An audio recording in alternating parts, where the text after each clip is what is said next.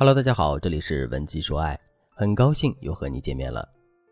我的粉丝小罗失恋一周了，她并不想和男友复合，却依旧非常伤心。她对我说：“老师，这是一次消耗我人生的恋爱。我们在一起三年，分手的时候，我们彼此诅咒，彼此发誓再也不相见。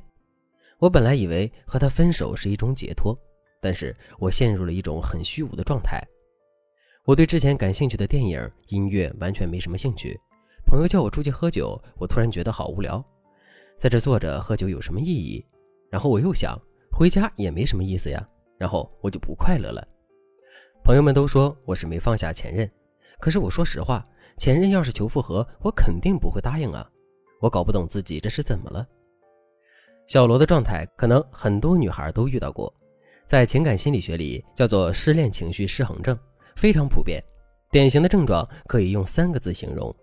累、懒、空。累是指失恋之后你心里喘了口气儿，但是你突然有了这样的想法：短期内你不会再恋爱了，因为累了。短期内你很难燃起对恋爱的欲望。懒是指一种懒得费心思的态度。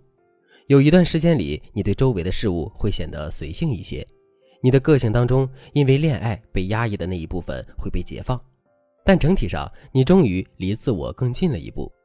空是指失恋情绪失衡症的放空状态，你容易陷入一种对意义的追寻，有些时候你会觉得人生不过如此，有时候你会改变你的喜好，甚至对人生态度会突然成熟起来。如果简单用一句话来总结失恋情绪失衡症，那就是失恋后你丧失了一部分活力，换来了一部分成熟。因此，有一些女孩失恋后，即使走出了痛苦，失恋情绪失衡症还是会延续很长时间。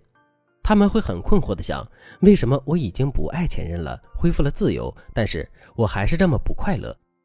我失恋是为了做回自己，但是我发现我已经不再是当初那个我了。很多女孩在遭遇失恋情绪失衡症之后，会觉得自己是不是抑郁了？其实，抑郁症有一些比较明显的病理特征，比如不想吃饭，每天夜里会早醒，每晚会很疲惫，早上八点醒，第二天七点才睡。再比如，抑郁症患者通常白天会抑郁一些，晚上情绪会好转等等。所以，女孩们不要失恋之后轻言自己抑郁了，你可能只是进入了短暂的情绪失衡状态。只要积极调整，你很快又会恢复最好的状态。当然，由于每个人的症状轻重不同，所以改进方式也非常灵活。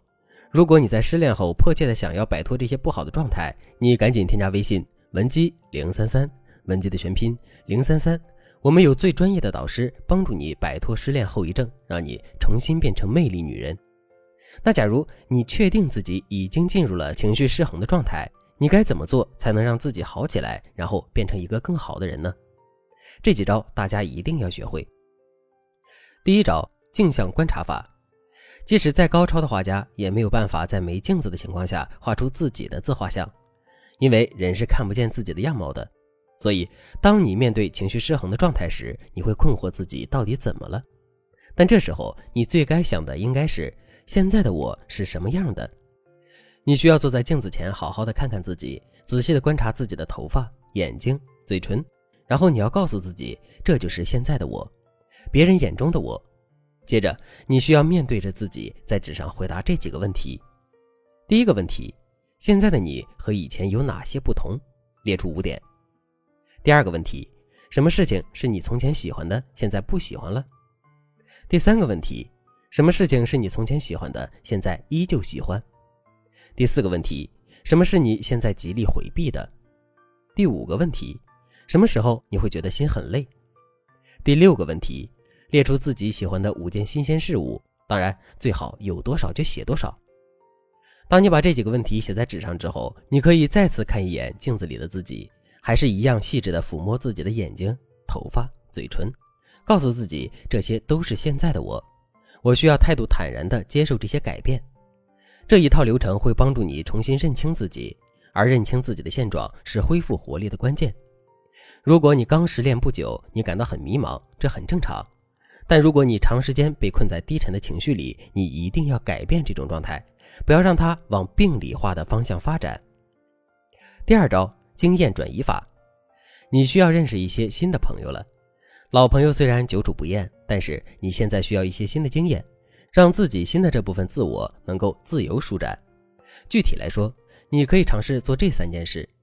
第一件事，接受新的自我，比如你可以独自旅行一段时间，让你放松一下紧绷的心情，或者是可以尝试进行冥想，让自己的心先从一种不稳定的状态恢复平和。